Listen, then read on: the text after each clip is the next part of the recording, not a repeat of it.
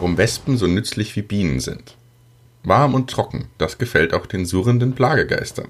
2015 sei ein super Jahr für Wespen, sagen Experten. Es gibt besonders viele.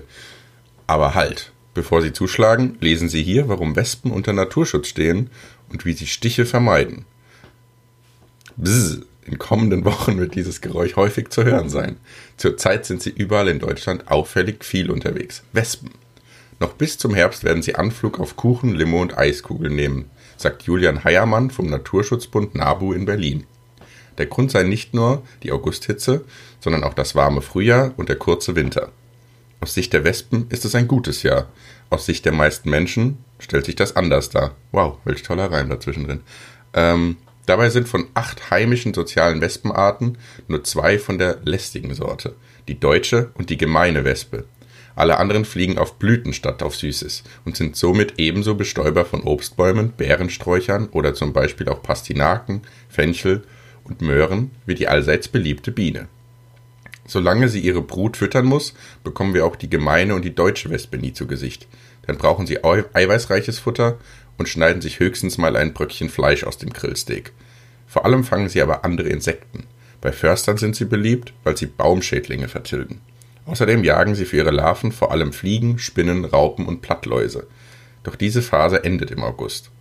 Aktuell müssen sie keine Brut mehr großziehen, brauchen aber für sich selbst Treibstoff, erklärt Heiermann. Die Wespen sind jetzt vor allem auf süße und energiereiche Nahrung aus. Man stellt ihnen quasi einen Magneten auf den Kaffeetisch. Die Mädchen selbst seien für Wespen aber uninteressant. Sie suchen keinen Streit, sie wollen eigentlich nur Nahrung zu sich nehmen, so Heiermann. Einfach zuschlagen sollte man nicht, denn Wespen stehen wie auch Bienen, Hummeln und Hornissen unter Naturschutz. Auch ihre Nester dürfen nicht ohne weiteres vernichtet werden. Eine professionelle Umsiedlung führen am besten Wespenberater durch. Die Umweltverbände empfehlen aber, sofern keine kleinen Kinder oder allergische Personen zum Haushalt gehören, die friedliche Koexistenz mit der Wespe. Denn anders als Bienen sterben Wespen nicht nach einem Stich. Im Normalfall kann die Wespe den Stachel zurückziehen und sagt dann bis zum nächsten Mal, erklärt Heiermann. Panik und Stiche ziehen sogar noch mehr Tiere an. Klüger ist dem NABU zufolge eine bewusstere Deeskalationsstrategie. Nichts Verlockendes offen rumstehen lassen, nicht nach Wespen schlagen, ruhig bleiben, Finger und Mundwinkel von vor allem Kinder sauber halten und immer mindestens drei, besser zehn Meter Abstand zum Wespennest halten.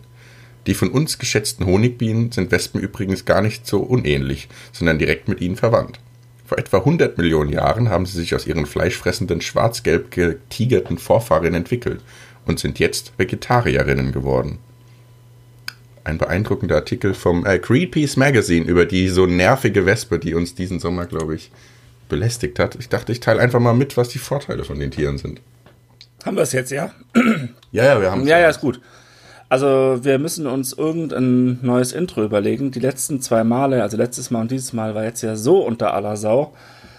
Ich finde, deins war unter aller Sau. Ich finde, meins war hochinteressant. Es und jeder hat sich diesen Sommer über die Wespen aufgeregt. Und ich finde es durchaus relevant, dass ich mal ein bisschen den Blick darauf relativiert habe, weil es mich auch selber genervt hat und ich mich gefragt habe, was ist der Sinn von Wespen? Mhm. Bienen sind nützlich, die bestäuben Blüten. Okay, was machen Wespen?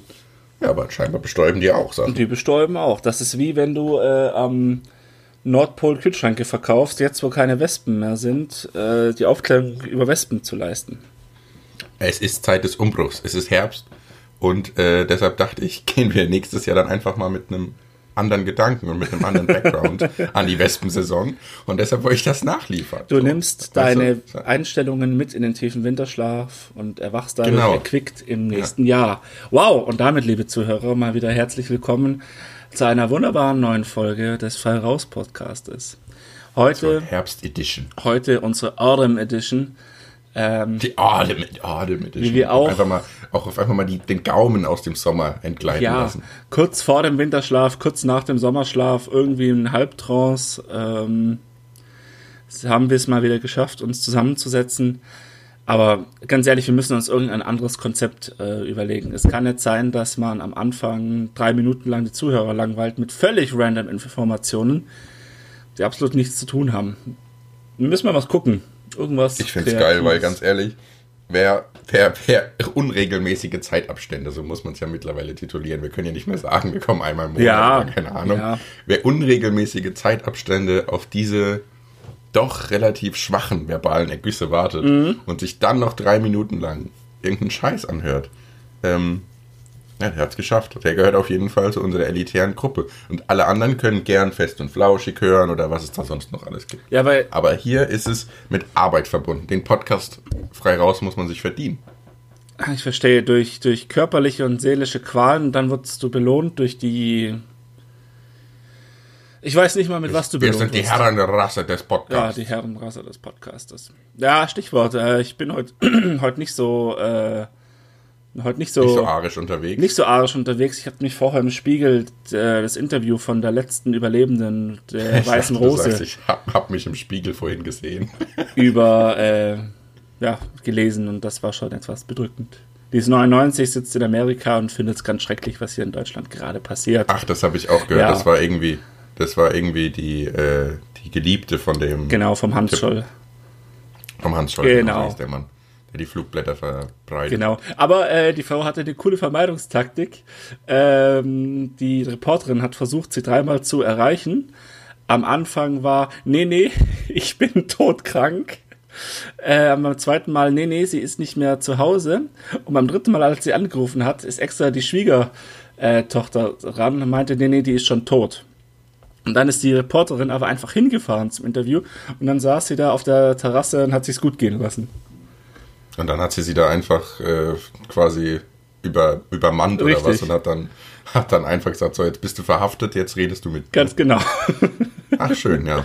Schön, dass, was hat die denn so gesagt? Also es interessiert mich ja immer, weil ich denke immer so bei so Leuten, vor allem so ab 90 plus, Mhm. das kann doch nur noch vergreist sein. Also ich meine, klar, das ist eine beeindruckende Persönlichkeit und die hat ja auch eine beachtliche Geschichte hinter sich. Aber wie viel ist dann noch Jo. mit 99 da? Ja, So. äh, dass das Witzige, was das Schlimme ist, dass die Frau gesagt hat, ja, sie findet es gerade momentan ganz schlimm, weil sie sich halt eben noch dran erinnern kann und eben noch nicht so abgedriftet ist. Das heißt, sie weiß noch, wie es früher war und sie erlebt jetzt halt gerade das Gleiche wieder. Okay. Und sie meinte, ja, es wäre vielleicht nicht besser, wenn sie vielleicht doch nicht äh, mehr leben würde, sondern mit ihren allen Freunden damals auch, ähm, sage ich mal. Also sie hat es kritisch in Frage gestellt, warum sie diejenige ist, die jetzt noch überlebt hat und warum sie jetzt quasi den Anspruch hat, darüber zu berichten, sondern warum man sie nicht einfach sein lassen kann und dann ist gut. Ja, fand ich, fand ich cooles Interview. Naja, ganz ehrlich, weißt du, mit 99 Jahren, da willst du auch einfach mal deinen Seelenfrieden, glaube ich, finden, so langsam. Mhm. Willst du deinen Seelenfrieden schon finden? Aber- Das langt doch langsam mit deinen Postulationen hier auch, oder? Nee, ich finde, ich kann auch ein bisschen. Also Dann hast du noch ein bisschen was auf Ja, also ich bin sehr friedlich. Nee, aber ähm, das, die Kernaussage von dem Interview ist, äh, sie fühlt sich erinnert daran, was gerade in Deutschland passiert, was früher passiert ist. Okay. Und ich finde, ja, Meinst du halt, also ich weiß nicht, so, ich meine, klar, ich, ich meine, jeder nimmt das ja wahr, was hier gerade vor sich geht, aber ich finde es so ganz apokalyptisch, das immer darzustellen und vor allem, ich meine, der Vergleich hinkt ja auch schon ein bisschen. Ja. So, ich meine, du hast ja ganz andere Umstände. Ich meine, klar kann man äh, sagen, okay, damals äh, saß eine, eine rechte Partei im Parlament, jetzt sitzt auch eine da, die Bevölkerung steigt mehr und mehr darauf ein. Aber ich finde schon, dass die Umstände doch anders sind. ich glaube, das ist gar nicht so gemeint. Ich glaube, das ist mehr bezogen auf diesen, ähm, also auf die Rahmenbedingungen. Quasi so eine verschlechternde wirtschaftliche Lage, verbunden mit einer ist mir egal Einstellung der Mitte der Gesellschaft. Ich glaube, das ist es. Ich meine, ganz ehrlich, zu Hause vom Fernseher sitzen und sich aufregen kann jeder ähm, aktiv dagegen tun, tun 0,5 Prozent was.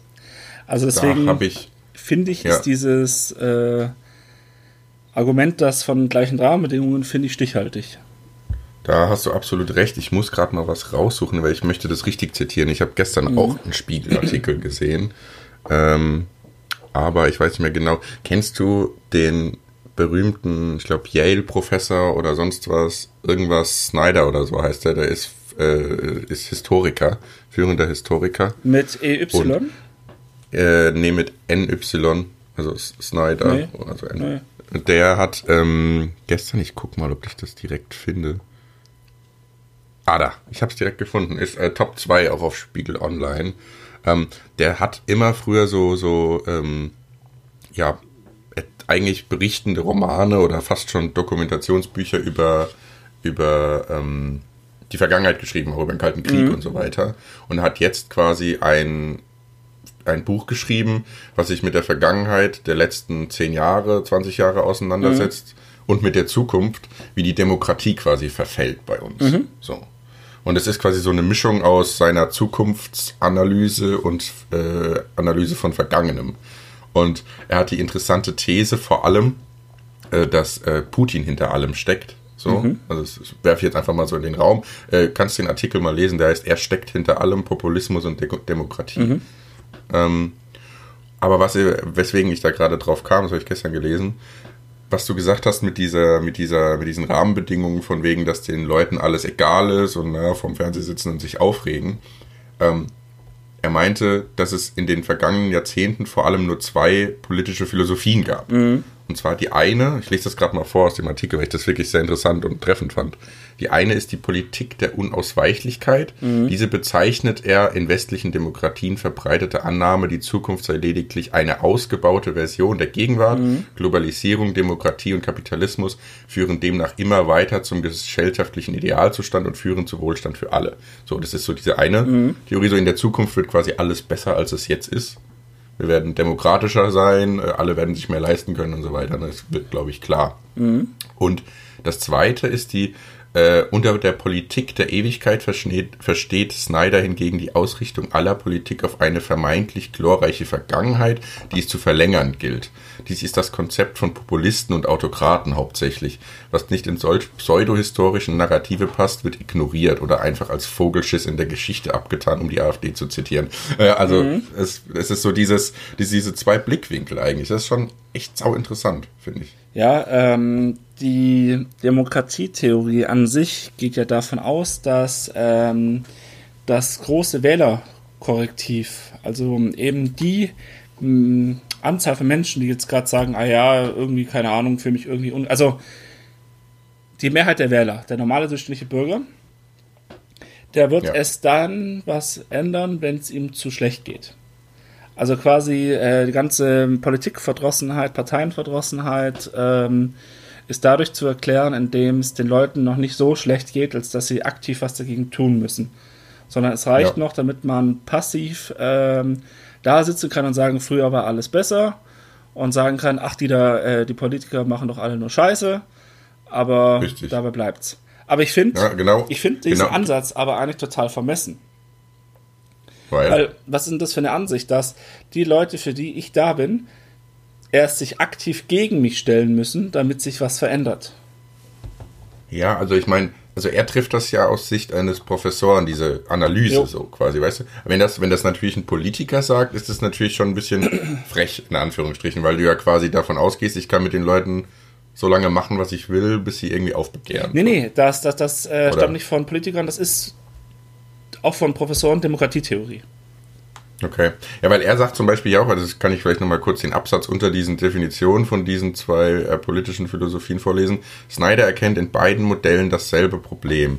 Wer sich ein, auf eine perfekte Zukunft oder eine makellose Vergangenheit beruft, muss sich um nichts mehr kümmern in der Gegenwart und keinerlei Verantwortung übernehmen. So seien geschichtsvergessene Generationen herangewachsen, anfällig für Manipulationen, Populismus und Demokratieverlust noch deprimierender kann eine Analyse unserer heutigen Zeit wohl kaum ausfallen. Mhm. Ja, ich glaube. Aber es ist doch so. Also ich habe schon so auch so ein bisschen, also gut, klar, ich meine, wir sagen irgendwie seit, seit die AfD es äh, jetzt gibt und seit die auch deutlich dazu steht, ja auch eigentlich, dass sie äh, rechts sind und so weiter, sagt man, ja, da muss man was gegen machen, aber das wird nicht viel Zukunft haben. Die Etablierten müssen die ernster nehmen und so weiter und mhm. so fort. Aber ich frage mich, wann ist denn dieser Punkt, wo wir sagen, ja, okay, jetzt reicht's halt wirklich?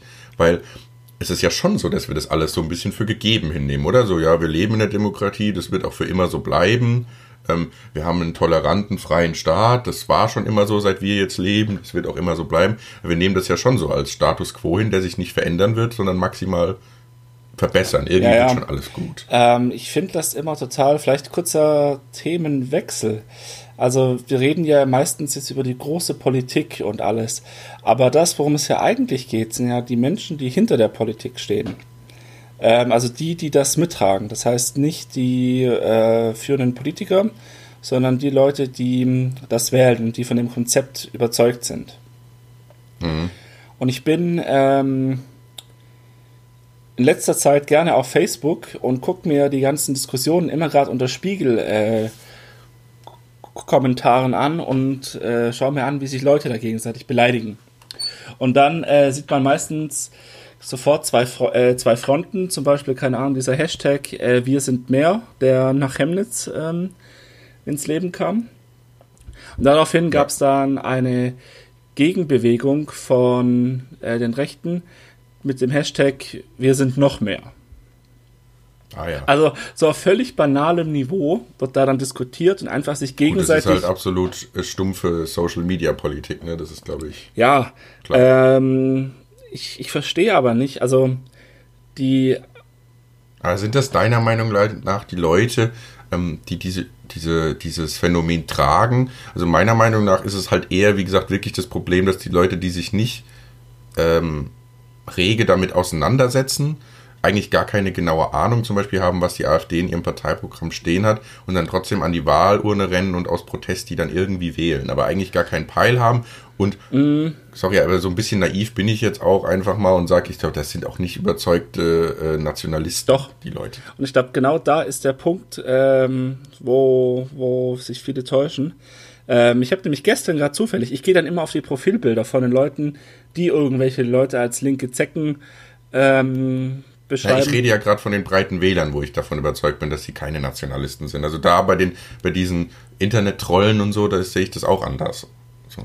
Ja, lass uns kurz bei diesen Internet-Trollen bringen, ja. weil das finde ich ähm, irgendwie zum Teil verstörend. Das sind dann so Leute, ähm, da hatte ich gestern einen, der hatte auf seinem Titelbild bei Facebook, das was, was oben über deinem Bild drüber ist, mhm. hatte ich so eine Sachsenflagge mit, mit so altdeutschen Schriftzeichen war darüber geschrieben, ich bin Sachse und stolz drauf. Und dann da darunter sein. stand in der Beschreibung einmal Soldat, immer Soldat. Und darunter war ein Bild vom, vom alten Wehrmachtskreuz. Mhm. Ja, das ähm, ist auch schon wieder so fragwürdig, weißt du, so Leute sich so darstellen können. Oh, da, da, da wären wir schon wieder bei dem Thema fast Facebook löschen. ja, ja, eben. Also ich sehe, also da, da vielleicht wieder ein Stichwort auf, ähm, auf Einfluss von sozialen Medien. Ich glaube, was viele nicht bedacht haben, durch ganze Twitter, Instagram, Facebook, was auch immer, sind eben diese Suchalgorithmen. Ich habe da in letzter Zeit lang drüber nachgedacht und ich glaube, das ist eine Gefahr. Wenn du permanent diese Werbung äh, angezeigt bekommst, also keine Ahnung, selbst wenn du jetzt als nicht Rechtssympathisant, was auch immer, keine Ahnung, also einfach nur als normaler Bürger, der, keine Ahnung, wirtschaftlich bedroht ist. Keine Ahnung. Ähm, wenn du da zufällig mal so eine Diskussion miterlebt hast und dann durch Zufall in diese Suchalgorithmen äh, reingerätst, du wirst jeden Tag zugestützt von irgendwelchen Sponsored Posts, äh, von wegen hier, da äh, Ausländer vergewaltigen, da Ausländer kriminalisieren. Ähm, dann gibt es ja, teilweise. Was du sagen willst, ist, über Jahre bildet sich dann da schon selbst unterbewusst so ein genau. Feindbild oder so eine Ideologie auch ein bisschen. Genau. Ja, das ist ja kein Geheimnis. Ich meine, das sind ja riesige Meinungsmaschinen. Auch darüber geht es ja quasi in diesem Buch von diesem Timothy Snyder, so heißt er übrigens. Mhm. Ähm, der, der quasi auch analysiert, dass auch diese, vor allem diese russischen äh, Hacker-Einsätze und so weiter ja. halt eben dazu beigetragen haben. Darum auch wieder dieser Spin-off auf Putin im Endeffekt, ähm, die sich das quasi eben einfach zunutze machen, so diese Meinungsmache. Mhm.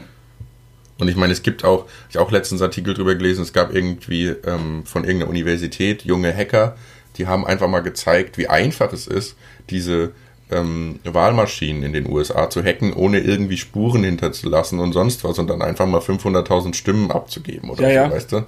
Also das merkst du gar nicht so. Und wenn du das natürlich in jeder Wahlmaschine mit 5.000, 6.000 Stimmen machst, das fällt in der, in der Einzelheit nicht auf, mhm. so, aber in der breiten Masse natürlich dann schon. Und das ist ja im Endeffekt nichts anderes als in Russland die Oma, die halt 80 Stimmen für Putin da auf einmal in die ja, ja, wirft, richtig, so, richtig. weißt du?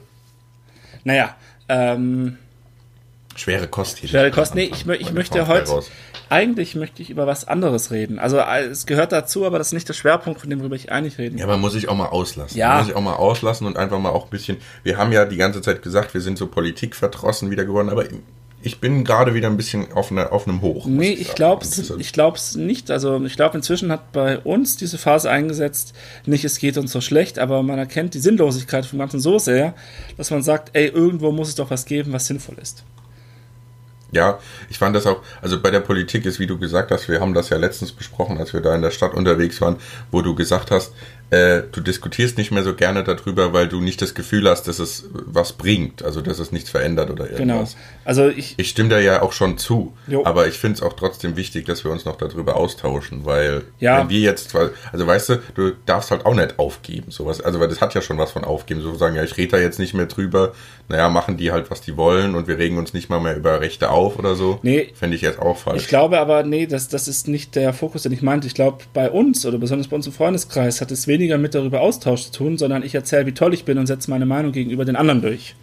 Und das ist meine Überzeugung, dass es weniger einfach, also es hat nicht diesen Diskussionscharakter, den man kennt, so quasi dieses, man führt eine Diskussion um des Diskutierens willen. Sondern ich glaube, ja, es das ist kann, ein, kann manchmal sein, aber immer würde ich jetzt auch nicht Ja, sagen. dass natürlich. Das so ist klar, ich meine, Ähm, das kommt auch mal auf die Tagesform, vielleicht auch aufs Thema Richtig. an oder so. Aber ich würde da jetzt nicht nur persönliche äh, Profilierung unterstellen. So. ja, Es kommt auch mal zum regen Austausch, Ja, natürlich. wo vielleicht beide Parteien mal was mitnehmen. Jo. Ähm, Ja, ähm, genau, ich versuche gerade den inhaltlichen Bogen zu schlagen. Es, äh, ja, das hatte sich so angehört, als ob du nämlich noch was hast. Deshalb ja, ich habe was, lehne ich mich erst ich habe was zurück. ganz, ganz Großes, ähm, das ich so irgendwie anschneiden möchte. Großes. Also, ich habe eine aktuelle äh, Vermögensverteilung gesehen von USA, wo Ja, halt eben jetzt über letzte Jahre sichtlich war, dass klassische Einkommensschere weiter aufgeht, ganz krass, und Mittelschicht verdient insgesamt weniger und äh, Teil von der Mittelschicht bricht weg. möchtest du jetzt über Ge Ge Verteilungsgerechtigkeit sprechen? Oder? Nur im ersten, also nur, nur einleitend. Deswegen habe ich geguckt, wie sieht das in Deutschland aus. Und also wann ist, ist man noch klassisch Mittelschicht in Deutschland? Und ähm, die Zeit Gibt es dafür feste, feste Geldbeträge oder wie wird das festgelegt? ähm, durch das ist ähm, ja auch immer absurd. ja, so genau, genau darum sein. geht's. Durch mittlere ähm, Einkommensgrenzen. Also das heißt, ähm, der normale mittlere Haushalt, der normale Mittelstand in Deutschland verdient pro Jahr netto 23.900 Euro. Dann ist man, Ist das eine vierköpfige Familie, zweiköpfig, dreiköpfig? du also- siehst, wo das Problem anfängt. Okay, Ähm, es ist einfach nur beim Geld festgemacht. genau, es ist nur beim Einkommen festgemacht. Und ich habe das Das mal ist ja total bescheuert, wenn eine ledige Person 23.000 Euro verdient, dann Ja, aber ich habe mir das mal äh, runtergerechnet. 23.000 Euro netto. Naja, kann man sich nicht so vorstellen. Das sind aber pro Monat äh, knapp 1.991 Euro. da kommt netto ist ja auch immer von der Person dann abhängig, ne? So, bist verheiratet oder welche Steuerklasse, das macht ja einen Lass Unterschied. es Du kannst plus ja minus zwei pauschalisieren. Aber du Okay. kannst doch nicht mit plus minus 2 irgendwie ein sinnvolles Leben führen. Also, Ja, das geht schon so, Ja. also, aber ich weiß nicht, das aber das ist nicht. ist halt wie gesagt für mich ein Unterschied, ob das jetzt, ob da ja jemand noch dranhängt, der da irgendwie vier Köpfe zu ernähren hat oder ob das jemand ist, der alleine lebt. Ich glaube, alleine kannst du von 2000 Euro schon leben, auf jeden lass, Fall. ja, natürlich leben, aber ist es Weil ich mir mehr. das jetzt auch nicht anmaßen will, Leuten zu sagen, davon hast du zu leben und davon Ja, nicht. ja. Aber muss jetzt hier auch nicht politisch überkorrekt immer sein. Nee, aber ich finde 2000 Euro. Nehmen wir an, es ist nur zu zweit. Nehmen wir an, es Ja. sind zwei Leute. Schau mal. Ähm, du hast eine zwei oder drei Zimmerwohnung. Das kostet dich im Monat ungefähr 800 bis 1000 Euro. Kommt auch auf die Stadt an, aber ja. Plus minus. Also lass es mal ein Drittel sein. Geht weg für Wohnung, was ja so die normale. Du kannst Ja, einfach mal eine, eine nette Statistik für verwenden. Habe ich hab gestern nämlich die Heute-Show von Mhm. Freitag geguckt.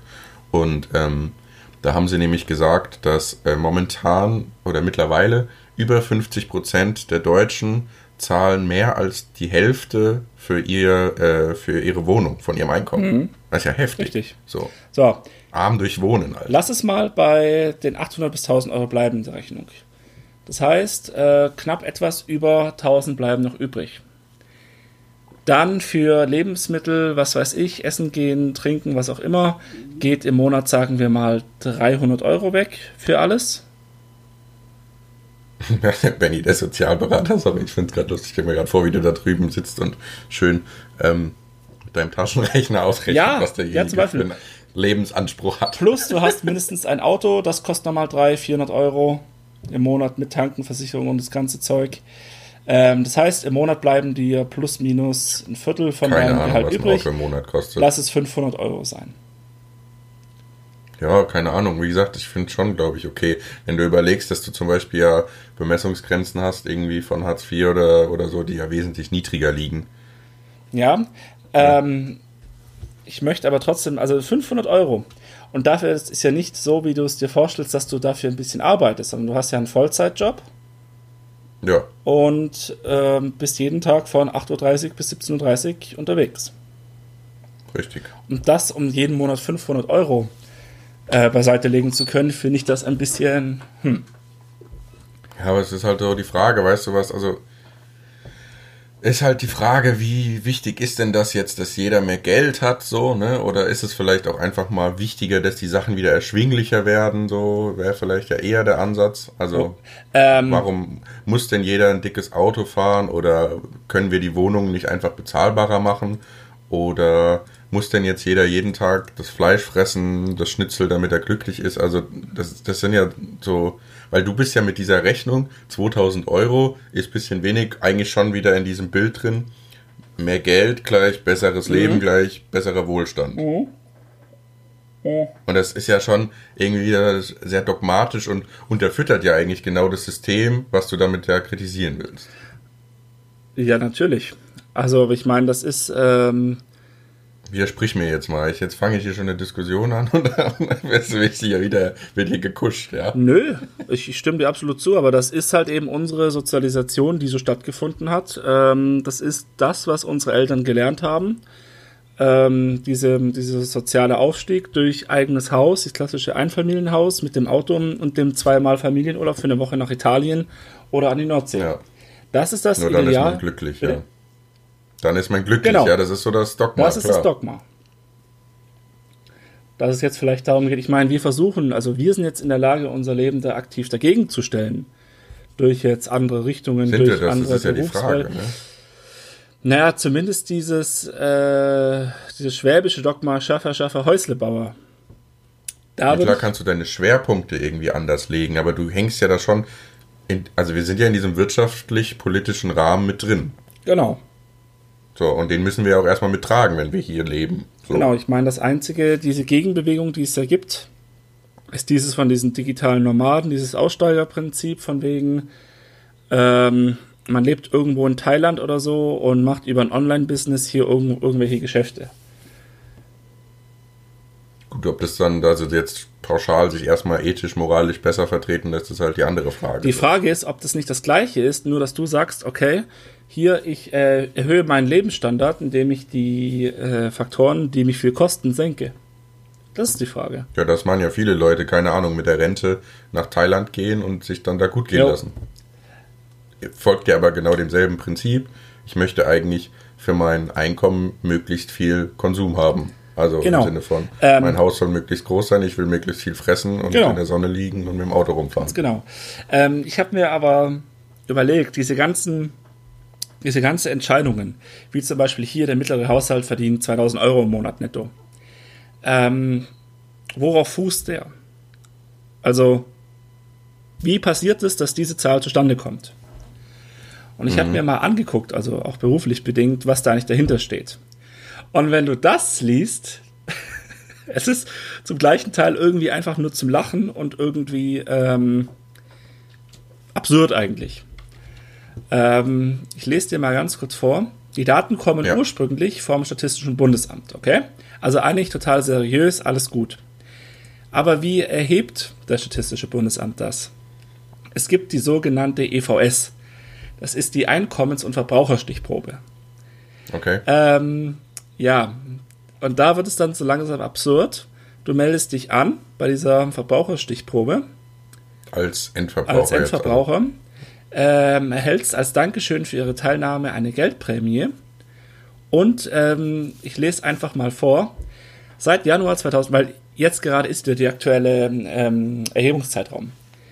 Seit Januar 2018 führen bundesweit bereits viele tausend Haushalte für drei Monate ein Haushaltsbuch. Dadurch verschaffen sie Ah, sich ja. einen guten Überblick ihre, über ihre persönliche Haushaltskasse und sind zurzeit äh, zugleich Teil einer unverzichtbaren Informationsquelle für Politik, Wirtschaft und Wissenschaft.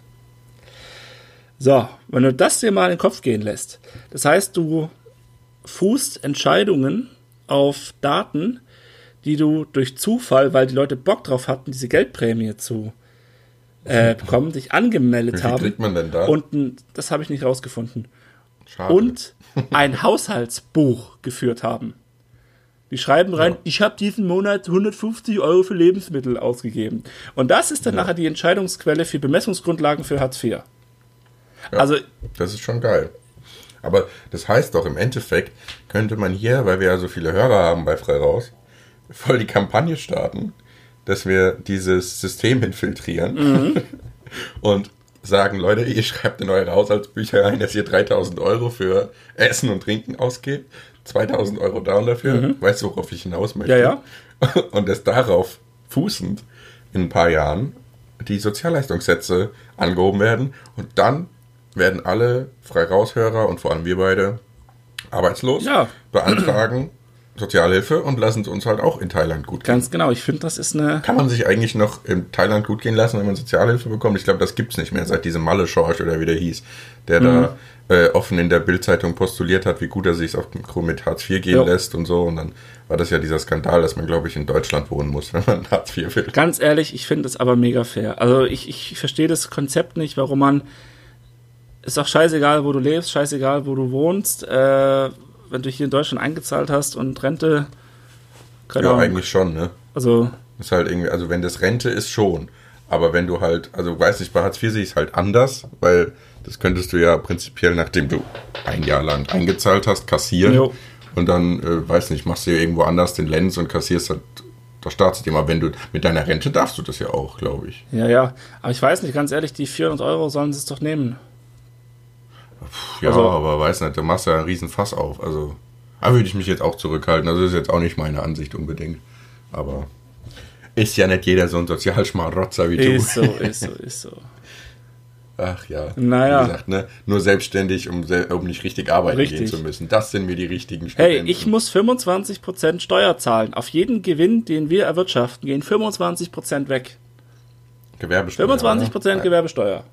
Ja, also ich zahle Steuern. Aber ist die Gewerbesteuer nicht auch abhängig von dem Ort, wo man äh, Ähm, wirtschaftet? ja, also es gibt so einen Grundsteuersatz und dann kann jede Genau. Gemeinschaft äh, oder Genau. jede Gemeinde legt da einen individuellen Hebesatz fest. Genau, den Ge Gewerbesteuerhebel. Genau, und, und der, der schwankt so. dann zwischen, äh, ich glaube in Hessen zwischen 280 und 450 Prozent. Prozent, ja. Das heißt, 450 ist zum Beispiel Frankfurt oder so. Äh, Genau, also das ist ja meistens so eine, also infrastrukturell wirtschaftlich starke Region, Genau. eher höherer Hebesatz und halt Kaff, nix. Ganz genau. Ähm, das Geile ist, dass Gießen hat einen Hebesatz von 420 Prozent. Wahrscheinlich halt schon durch die n- nahe Lage und die Agglomeration an Frankfurt. Ja, also ist schon, Kann ich mir gut vorstellen. naja. Naja. Gut. Also ich lasse mir nicht vorwerfen, dass ich hier ein Steuerschmarotzer bin. Du bist ein richtiger Steuerhinterzieher. Ich bin Der- richtig. du, bist der, du bist der Uli Hoeneß der Startup-Branche. Richtig, richtig. Naja, In meinen Augen. Gut, äh, warte mal. Ich muss mal gerade schauen, was ich noch in meinem Körbchen was hast denn du mitgebracht? Ich muss mal, muss mich da ein bisschen verrenken. Ähm, wenn nicht, kannst du auch einfach noch einen Herrenwitz erzählen oder so in der Zeit. Das haben wir, das haben wir. Ja, ich habe auch noch so ein, aber das ist auch so ein schweres Thema. Ja, äh, vielleicht, Es langt, langt eigentlich für heute mit den schweren vielleicht Themen, oder? dieser Witz. Ähm, wer wohnt im Dschungel und schummelt beim Spielen? Mowgli. Der, der Neger-Junge. Aber man muss auch mal den kleinen Dinge im Leben irgendwie. Ja, hier wird, hier wird auch, hier wird auch noch der Rassismus gelebt. Ich habe gestern in der Heute-Show gesehen, ähm, da sind sie irgendwie, es war irgendwie Tag des offenen Parlaments oder sowas. Mhm. Und dann sind sie da im Reichstag rumgelaufen und haben halt diese Leute interviewt, die da rumgelaufen sind. Und ähm, dann war da halt auch so ein älterer Herr, der dann gefragt wurde, ähm, was ihn denn gerade so stört Mhm. und wie, was er von der Demokratie hält. Weil, also Grundlage dieses, dieser, dieser Umfrage der Heute-Show war die, die Statistik, die rausgegeben wurden, dass mittlerweile 40 Prozent äh, in Deutschland sagen, sie könnten sich auch eine andere Staatsform als die Demokratie vorstellen. Übrigens schon ganz schön erschreckend, oder? 40 Prozent. Heftig. Und ähm, dann meinte dieser ältere Herr auf jeden Fall so, ja, also Demokratie ist schon in Ordnung, ist schon ganz okay. so, kann, kann, man mal machen, Schön. nach dem Motto. Und aber ihn stört es, dass man manche Sachen in Deutschland nicht mehr sagen darf. So, mhm. Da war es ja schon wieder spannend. Und dann meinte halt der äh, Reporter von der Heute Show meinte, ja, was stört Sie denn? Also was dürfen Sie denn in Deutschland nicht mehr sagen? Da meinte er, ja, zum Beispiel Zigeunerschnitzel. so die Bemessungsgrundlage, was die Leute halt ja, wirklich bewegt. Aber ich glaube, das ist wirklich, ich glaube, das ist das, was ähm, die, die, Leute wirklich aufregt. Ich glaube, es sind diese kleinen Dinge, die sagen, Alter, die Leute haben nichts Besseres zu tun. Also ja. ich glaube, es wirklich dieses, dieses, diese Veränderungen im Kleinen, genauso wie diese, ich finde es auch nicht zielführend, da jetzt zu sagen, na, das heißt jetzt nicht mehr Zigeunerschnitzel, sondern äh, Paprika-Rahmschnitzel oder was auch immer. Also, keine Ahnung, den, als ob das jetzt irgendwie, sorry, meinen Eltern trichter ich das auch nicht mehr aus. Sie, die, die kriegen das doch nicht hin. Die haben jetzt 60 Jahre lang Zigeunerschnitzel ja, gesagt. Die werden das auch noch die nächsten 40 Jahre sagen. Eben, deswegen. Und naja, und das war halt so die, äh, der, die, halt die Grundlage. Und dann meinte er auch noch so, also was ich als Argument ja super, super treffend eigentlich fand, dieser Mann meinte dann so, ja, ihm geht's ja quasi gar nicht darum, das Wort Zigeuner zu verwenden, sondern ihm geht's ja bei dem Begriff um das Schnitzel, das er bestellt. Mhm. Also der, der, der, das Kernprodukt des Wortes ist ja das Schnitzel, genau wie es beim Negerkuss halt so der Kuss ist ja, und ja. nicht der Neger. Ah, ich weiß nicht. Ja. Ja, vor allem diese, diese ganze sprachliche Debatte, da ist dann auch meiner Meinung nach immer so überspitzt. Da werde ich auch immer schnell sensibel, weil ich auch nicht aufpassen will, was ich sage. Ich habe ja gern so ein flapsiges Mundwerk, so wie du auch. Ja, ich, ich, ich, ich verstehe halt diese Motivation nicht, sich da dann so künstlich reinzusteigern und zu sagen, ja, hier, das ist jetzt nicht okay, was soll das, ich fühle mich dadurch verletzt. So bei völlig banalen Sachen, so dass man keine Ahnung. Ich meine, man muss da schon ein bisschen aufpassen, weil Sprache kann ja schon verletzend wirken auf andere Menschen, wenn du mit ihnen redest und das halt unterbewusst immer wieder sagst. Ja, natürlich. So. Aber wie gesagt, wenn ich jetzt wirklich das Zigeunerschnitzel bestelle, dann geht es mir nicht darum, über irgendeinen Menschen zu reden. Wenn jetzt mir gegenüber ein Sinti und Roma stehen würde, würde ich ja zu dem auch nicht sagen, na, bist du Zigeuner. Also, das ist für mich dann eine andere Nummer, als wenn ich im Lokal sitze, irgendwo, äh, keine Ahnung, im Hochtaunus mhm. bei irgendeiner alten Gaststätte und bestelle dann Zigeunerschnitzel. Da hat er für mich dann keinen Hintergrund. Aber ja, es ist eine schwierige, schwierige Gratwanderung. Ich glaube, man muss da schon ein bisschen aufpassen, aber sollte da jetzt auch nicht alles auf die Goldwaage legen, was man sagt. Und lachen darf man ja auch mal, ja. ganz ehrlich. So ein, so ein guter Herrenwitz oder ein guter Negerwitz, der ist natürlich sexistisch oder rassistisch, aber es ist ja auch ein Witz. Ja, ja. ja. ja. Nee, keine Ahnung, ich, ich weiß es nicht. Also es ist. Ähm ich finde es ich find's sehr schwierig, wie in wie viele Leute sich in völlig banale Sachen reinsteigern und das total überhöhen, um sich selbst irgendwie zu zeigen, dass sie es können oder was auch immer. Also ich frage mich immer, warum? Also warum tue ja. ich das, was ich tue? Das ist eine ja, ja, also was, was machen Sachen? Nee, also mal ganz blöd gesagt, warum stelle ich mich als Mann hin und fordere genderneutrale Toiletten. Warum? Ja, das ist ja auch, da habe ich auch wieder letzte Diskussion gesehen. Ich finde es ja auch, du kennst doch diese Stellenanzeigen, mhm. wo dann immer steht, wir suchen Servicekraft jo. in Klammern MW. Jo. So, und da steht ja jetzt mittlerweile bei vielen Unternehmen auch dahinter MWD. Jo es stört mich jetzt nicht, dass da das D steht. Ich finde es okay, weißt du, wenn jemand sich darüber freut, dass er jetzt über sein Geschlecht sich nicht im Klaren ist und da steht das D da. Richtig, soll er sich freuen. Soll das auch so sein. So, dann, ich meine, das tut mir nicht weh und erfreut einen anderen Menschen. Wer bin ich da zu sagen, finde ich kacke. So. Richtig. Aber ich weiß nicht, wenn ich jetzt hier irgendwie im Podcast spreche und dann sage ich halt irgendwie äh, der Polizist und nicht Pol der Polizist und die Polizistinnen, ja, dann spring mir halt an die Gurgel so. Mhm. Ja, ja, hat ja nichts damit zu tun, auch da wieder. Das Wort hat für mich nichts damit zu tun, dass wenn ich beispielsweise in der Polizeikontrolle bin, äh, ich vor der weiblichen Polizistin keinen Respekt haben würde ja, oder richtig, so. Also richtig. das ist ja nicht der Punkt. Da gibt es, glaube ich, ganz andere Kameraden. Naja. Ja, also der Herbst ist angebrochen. Vielleicht nochmal kurz ein bisschen über das Wetter reden, weil ich finde es auch so interessant. Wir hatten es gerade eben vor der Aufzeichnung schon davon ich glaube, vor zwei Tagen waren es noch 27 Grad. Mhm. Äh, die Menschen lechzten unter der Sonne, unter der, der Leiden der Wespen. Ähm, die Deutsche Bahn hatte keine klimatisier klimatisierten Züge Und jetzt zwei Tage später äh, geht ein bisschen Wind und es regnet. Zumindest bei uns in der mhm. Gegend ist das jetzt wirklich einfach mal ein normaler Herbsttag. Und das Gleiche, die Leute beschweren sich über den Regen. Ja. Die Bahn fährt nicht, weil es ja so stürmisch ist. Jo. Ja. Ich weiß auch ja, ich, nicht mehr. Ich finde es halt äh, allgemein so geil. Ähm, Im Sommer, die Leute beschweren sich, oh, es ist so heiß. Jetzt, oh, es regnet so viel. Im Winter ist dann, oh, es ist so kalt, hoffentlich wird es bald wieder warm. Im Frühling, ja. boah, es regnet so viel. Dann im Sommer, boah, es ist so heiß. Im Herbst, boah, es regnet so viel. Also, wer hätte Ich würde da aber auch gern mal so einen internationalen Vergleich durchführen. Ich habe so ein bisschen das Gefühl, dass es so eine deutsche Sache sein könnte. So, warum denn weißt das? Du, ich weiß gar nicht, wie du darauf kommst. So ein bisschen diese, diese, diese Mentalität einfach, ich muss mich dauerhaft über irgendwas aufregen, um des Aufregens willens. Mhm. Also einfach eigentlich gar nicht, weil es mich persönlich so tangiert. Aber da muss ich mich persönlich auch mal in Schutz nehmen. Ich weiß noch, beim letzten Podcast habe ich wieder hier unter der Hitze gelächzt in meinem ja, ja. Zimmer. Ich bin höchst zufrieden. Ich bin höchst zufrieden höchst mit dem Wetter. Zufrieden. Ich freue mich für die Natur, dass es regnet.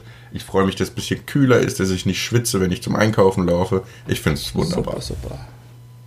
Ich bin sehr zufrieden gerade. Klar, es soll nicht jetzt für immer regnen, dass man auch mal draußen wieder was machen kann. Aber ich glaube, wir können uns alle nicht beschweren über den sehr, sehr warmen Sommer, der auch aus der Reihe gefallen ist. Und ähm, ja. Ist der Wetterbericht nicht immer das, was am Ende kommt? Ich glaube schon. Oder doch Sport und dann Wetter. Und dann. Ich glaube erst, genau, erst kommt der Sport, dann kommt der Wetterteil und dann nochmal so eine nette Verabschiedung. Also, dann machen wir doch heute. Machen wir, machen wir mal ein bisschen. Machen wir, machen wir jetzt Sport Abend. und dann. Ähm, machen wir noch Sport, genau. Also die NFL-Saison genau. hat wieder begonnen. Ähm, ja, wie sieht's aus? Also. Heute ist es, naja, ähm, Top-Spiele, was heißt Top-Spiele, ähm, Top-Favoriten. Heute Minnesota Vikings gegen Buffalo Bills.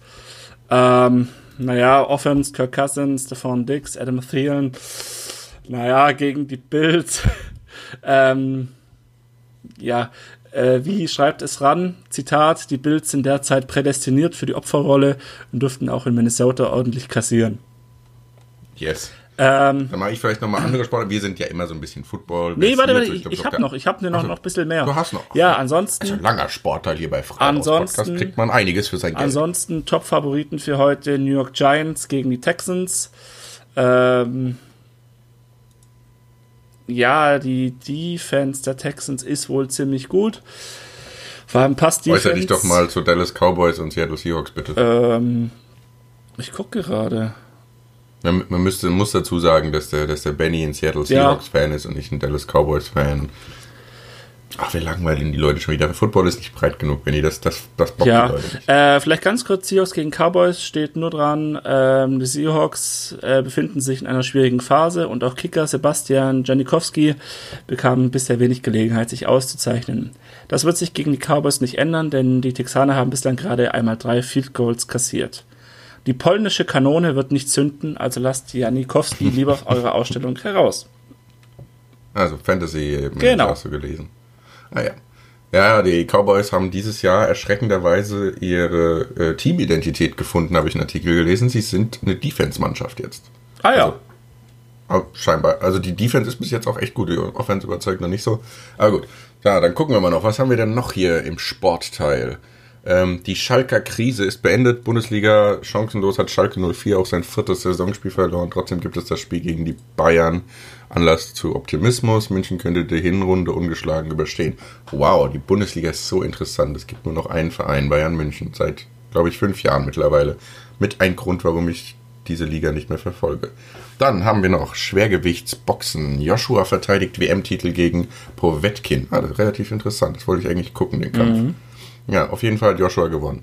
Dann haben wir noch Primera División, also spanischer Fußball. Real schlägt Espanyol trotz Ramos-Patzer und dank Videobeweis. Und dann schaue ich mal weiter. Mhm. Noch ein bisschen Fußball, aber mir langst dann auch mit Fußball. Also so viel zum Sport bei Frei Raus. Das Wetter haben wir heute vorgezogen. Ja, Wetter. Und in diesem Sinne, wir haben jetzt auch schon 20.15 Uhr. Der Tatort beginnt gleich. Ja. Und ich wünsche euch ein schönes Restwochenende. Ich hoffe, wir hören uns bald wieder. Wir geben uns die größte Mühe, regelmäßiger zu kommen. Tun wir gar nicht, hör auf zu lügen. Nein, wir geben uns schon Mühe. Wir sind immer bemüht. Ja, wir sind- es ist einfach nur, wir sind so busy. Wir sind, wir sind so busy. wir sind immer bemüht und entscheiden uns aktiv dagegen, dagegen was zu tun. Die Sache ist halt, ich muss mich da persönlich wirklich mal rechtfertigen. Ich habe manchmal das Gefühl, dass wir, dass wir mehr zu tun haben als manche Leute, die wirklich Stars sind und das jede Woche machen mit diesem Podcast. Und wir kriegen es nicht gebacken, alle zwei Monate einen ho- hochzuladen. Ja, Aber es ist halt einfach, weißt du, wir sind halt auch einfach nur arme Leute. Arme Leute. Und nein. weiß nicht. So ist das Was Leben. willst du so machen? In diesem Eben. Sinn. In diesem Sinn, Macht's ihr gut, Lieben. meine Lieben. Macht's gut. Ciao, ciao. Bis nächste Woche. Gar nicht. Macht's gut. Ciao. Ciao.